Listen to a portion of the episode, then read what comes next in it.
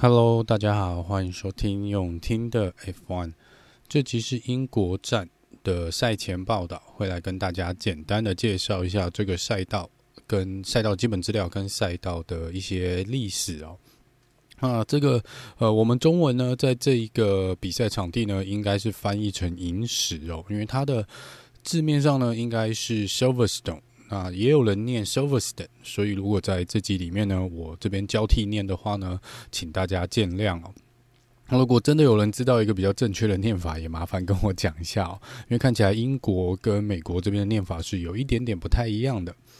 好，那首先呢，先跟大家来报告一下，就是这场比赛呢是在我们七月的第一个周末来举办哦。那我们七月总共会有四场的 F1 比赛，基本上每一个礼拜都。几乎每个礼拜都有一个比赛，所以这是呢很忙的一个开始哦。这英国站呢历史相当的久远，它是呃唯二从 F1 第一年啊、就是历史上呢第一次举办 F1 以来呢，每一年都在呃我们比赛的这个项目上面哦，就是它从来没有缺席过。那我们这边讲的是英国站的部分呢，并不是完全指这个 Silverstone 这个赛道。那另外一个比赛呢，就是意大利站哦，所以英国站跟意大利站是两个从头到尾都没有缺席 F1 的比赛。那这也是呢，英国站也是最初在一九五零年第一次举办正式举办 F1 以来呢，这个前就是老七哦，也就是前面最初的七个赛道的成员之一。而他这边最特别的呢，他就是这七位里面呢，史上第一个。呃，就算是开幕赛啦，F1 的开幕赛呢，就是在英国站来举办，它也就是 F1 一九五零年的第一场比赛，所以它这个东西呢是无法被取代的哦，它就是历史上 F1 第一次最初最初的比赛场地。好，那再来呢，就是这个呃英国站呢。从以前到现在这个悠久的历史以来呢，我们总共有在三个场地来举办过这个比赛。其中呢，呃，Silverstone 跟另外两个场地呢，中间常常互相交换的使用，就是每隔一年呢就会来做交替，一直到一九八七年开始，直到现在，我们一直都是在 Silverstone 这个赛道来进行比赛。那目前 Silverstone 的合约呢是签到二零二四年。这个呢，最初这个赛道呢，这个场地 Silverstone 这个场地呢，最在第二次世界大战之前呢，都是一个英国的空军基地哦。所以，如果你从空拍图呢往下拍的话，拍这个 Silverstone 的赛道，你还可以看到两条长长的直线哦。那这就是原本呃空军基地的起降的这个跑道。那这个基地呢，在二次世界大战之后呢，没有多久就被废除使用哦，也因此呢，就被拿来当做被改造成现在 Silverstone 的这个赛道。另外一个比较有趣的呃消息呢，就是在 Silverstone 呢，为什么这么重要？呃，英国为什么这么地位这么崇高？因为我们现在的十个车队里面呢。有七个车队都选择将他们的总部设在英国这边，而他们设在总部的地方呢，全部都是围绕着 Silverstone 这个赛道。因为最初呢，我们是从这边开始来比赛哦。那这七个车队呢，全部的总部呢，都设立在距离方圆二十公里以内哦，相当相当的近。甚至于 Aston Martin 的总部呢，几乎哈开车距离听说不到十分钟哦，相当相当的近。那这这个七个车队就是 Aston Martin、Mercedes、Red Bull、Alpine、Haas、Williams 跟 McLaren 哦，所以你可以想象这场比赛呢，有多少车是七个车队的算是主场哦。接下来是这边也有相当多的英国车手，我们有 Lewis Hamilton、George Russell、Lando Norris 等，都是英国当地的车手，所以这边呢培育出相当多的车队，也有相当多的车手，所以这一站呢格外的受人瞩目。那这个赛道另外一个特点呢，是它每一个弯道、每一个直线赛道都有被命名哦。那最后一个被命名的呢，就是这个起跑的这个直线赛道的地方，起跑线的这个地方哦。那是在二零二零年呢，用 Lewis Hamilton 的名字把它呃命名为 Hamilton Straight。那这是在二零二零 Lewis Hamilton 拿下七次世界冠军的时候呢，英国站这边呢特别替他做一个命名哦。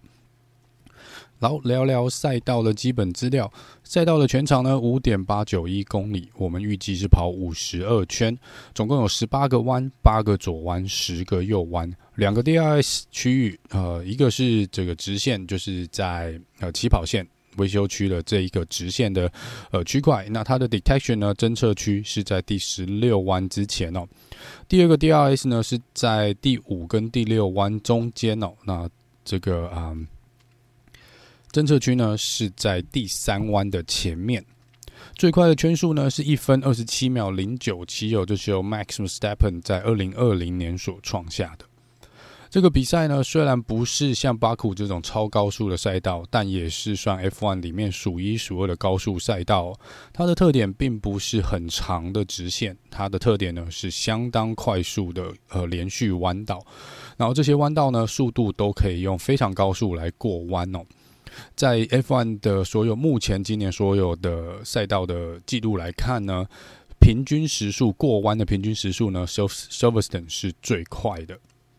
然后其中呢，这个赛道最经典的、最著名的区域就是 Sector Two。那 Sector Two 呢，就是由呃，我们有看到大概从第八弯到第十四弯哦，就是相当经典的连续弯道的一个部分。呃，我个人也是蛮喜欢看。大概十弯到十四弯这边哦，这个连续的弯道呢是，呃，每次看到车子飙过去了都相觉得相当相当的刺激哦。好，那再来第十五弯呢，是照数据来看哦，应该是所有赛道里面呢制造出最大离心力的弯道，快速弯道哦。这边的弯道呢，呃，在第十五弯如果以全速过弯的话呢，离心力会来到五点二 G。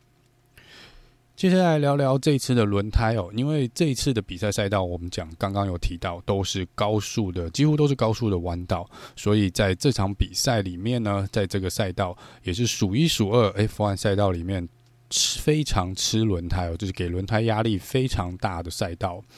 目前给呃以我们施加压力的呃压力值来说，就是以吃轮胎的这个。排行榜来说呢，前三名呢就是 Silverstone，呃，日本的 Suzuka，然后呃，另外一个是比利时的 Spa，所以这三个赛道呢，Pirelli 都之前就已经讲了，他们在这边会使用最硬的，呃，最硬的这个轮胎，所以在呃硬胎的部分呢，我们是用 C one Hard Tire C one，Medium Tire 是用 C two，然后软胎 Soft Tire 是用 C three，所以在这边呢，呃，这个赛道刚刚。再次的提到，就是有很多个高速弯，所以在高速弯的状况下呢，以过去来说呢，在这几个高速弯道，尤其是 Sector Two 的部分，想要做超车呢是比较没有那么容易的。因此，在过去这个赛道换轮胎的时机呢是相当相当的重要。就过去的数据来看，大部分都是属于一停的策略哦。那通常可能有人会愿意，大部分用 medium 起跑或是 hard tire 起跑，然后中间再换回来。那有时候呢，因为这场比赛呢，也有蛮高的几率看到安全车的，甚至于下雨哦，或是一些临时阵雨的状况，所以呢，在轮胎换轮胎的次数的部分呢，可能有所增加哦。加上今年呢，呃，Pirelli 这个十八寸的轮胎看起来耗损率是比较高一点点哦，所以也许呃两停会是我们这个周末比较常看到的一个状况。当然，如果 Alex 小榜想要当省胎王的话呢，也许他又可以开着硬胎从头开到尾哦。刚刚有提到安全车，安全车呢，在这边其实是蛮常见的。那在过去十年里面呢，每一场比赛我们都有看到安全车，至少一次的安全车。所以这个呢，呃，也是呃，可能各车队需要注意的。好，再来是天气的部分哦。截至录音目前为止呢，看起来天气预报礼拜五就是呃昨天啊，然后跟礼拜六今天哦，就是嗯。晴时多云，但是会有阵雨的一个状况。那礼拜天呢，看起来是晴天哦，但是也是呃晴时多云的一个状况。那目前来说呢，应该预赛我们可能有机会看到下雨，看到下雨哦。那英国这边呢，据说雨来得快，去得也快哦，就是所谓的，就像有点像我们啊。台北现在的类似这种雷阵雨的一个状况哦，那这个呃，他们的速度可能会再快一点点哦，可能一两个小时就结束了，就比有点比较像夏威夷或者迈阿密这种哦，这种气候啦。那另外一个值得注意的是呢，气温呢普遍会比其他赛道稍微再低一点点，那大概现在是在十七到十九度哦。那目前赛道的温度呢，可能高是高到二十二度左右。那这个啊、另外一个值得注意的是风。在这个赛道呢，也是跟之前像西班牙站那时候，呃，会有一些很乱的这个临时的阵风哦，就瞬间的阵风会刮起来哦，所以车手在这边也是要格外的注意哦，这些阵风呢是有可能呃让车子呢失去平衡的。接下来聊聊一些数据哦，在过去呢，在这场比赛赢得最多次胜利的车手呢是 Sir Lewis Hamilton，他在这边赢过了八次哦。接下来是 Jim Clark 跟 Alan Prost，他们在这边赢过五次。那 Nigel Mansell 四次，接下来 Niki Lauder 跟 Michael Schumacher 在这边赢了三次。在这边最多胜利的车队呢是法拉利哦，红军有十六胜。McLaren 这边有十四胜，Williams 有十胜，然后 Mercedes 这边拿过九次的胜利，然后 Mercedes 的九次胜利，其中八次是 Lewis Hamilton。在数据来说呢，百分过去从头到尾一九五零到现在有百分之六十六，也就是三分之二呢。只要你是从第一排起跑，三分之二的车手呢是最后是拿下这站的分站冠军哦。所以预赛的成绩是有那么一点点重要。在比赛时间的部分呢，台湾时间晚上的十点，礼拜周六晚上的十点是我们的预赛哦。那在礼拜天呃晚上，台湾时间晚上的十点是正赛起跑的时间。再来聊聊这场比赛目前已知道的呃各车队所提出的升级清单哦。首先，Alpine 他们会换一个新的底盘。Williams 这边呢，带来了新的整个空气套件哦，也就是看起来是前翼尾翼的部分，但是呢，他们只能帮 Alex 小榜装上这些新的升级哦，所以 Nicolas Tiffy，抱歉哦，你还是得开没有升级过的车子。Mercedes 呢，据说会有重大的升级哦，会他们说会从外观彻底的不一样哦，那应该看起来是不同的前翼、不同的尾翼哦，可能在这个底盘的部分也会有所升级。在红牛的部分呢，他们看起来是针对底盘，就是靠近后轮的那一边呢，有做一些流线、空气力学上的改变。法拉利这边目前已证实的呢，是会两个车手都会使用新的尾翼哦。Aston Martin 说他们也会带来某种程度的升级哦，希望这个升级呢，能够在这场比赛带给他们比较好的成绩。McLaren 这边基本上说只会有。小小的一些可能修正跟修改哦，他们说因为这个呃费用天花板的关系，budget cap，他们目前来说呢，基本上已经属于一个呃 R&D 停滞的状况，就是他们暂时不会有重大的升级哦。在 Has 这边呢，他们说，因为之前有提到，他们可能最快是要到法国站才有办法来做重大升级哦。那他们现在说呢，因为整个流程跟费用还有这个工厂呃延误的关系呢，可能要推到七月底，也就是最后一场比赛，七月最后一场比赛匈牙利站才能够进行升级。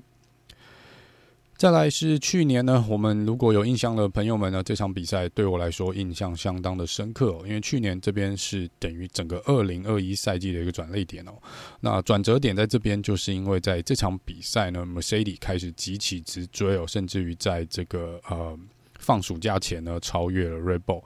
那本来大家都以为二零二一已经是 Red Bull 放在口袋的一个赛事哦，就没想到在这场比赛，去年的 Silverstone。呃，Lewis Hamilton 跟 Max v e s t a p p e n 在第九弯的地方呢，发生了相当严重的擦撞哦。那 Max 这边呢，冲出去撞到旁边护栏的离心力，这个 G force 呢是五十一 G 哦。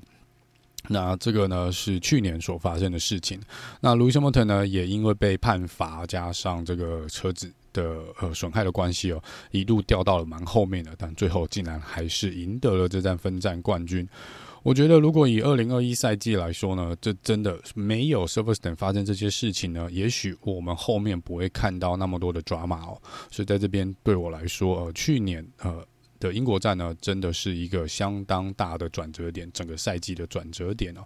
那今年呢，就来看看 Max 会不会来做一个复仇哦。然后另外呢，就是 Charles Leclerc 在这去年在这边是很遗憾拿到了第二名哦。本来第一名应该是他也是认为放在口袋的东西哦。那 Charles Leclerc 在这边呢，拿过第二名，拿过第三名哦。那这边呢，他就接受访问的时候呢，他有说希望呢，这一次他可以站上第一名的位置。那另外一个值得注意的是呢，这个珠宝大战呢又再次开启了，因为珠宝大战上一次的这个啊呃上一次的这个呃。算是通融的期间呢，只通融到了六月底，所以这场比赛呢，已经又回归到了需要呃，把你身上所有的珠宝，这些金银珠宝呢，都得拿下来的地方哦。路易斯·莫等呢，还是说他并不会拿下他鼻子那边穿孔的部分哦。那大会这边又有出来讲说，那你就是违规，所以会受到相当的处罚。不过，因为毕竟这是英国站啦，我觉得大会应该没有那个胆识哦，去禁止路易斯·莫等出赛，所以可能。发发钱吧，或是又给他签一个这个同意书哦。这个到时候再看，呃，发生到底大会会怎么决定这件事情。那另外一个呢，过去几天大家可能吵得蛮凶的呢，就是关于呃几位呃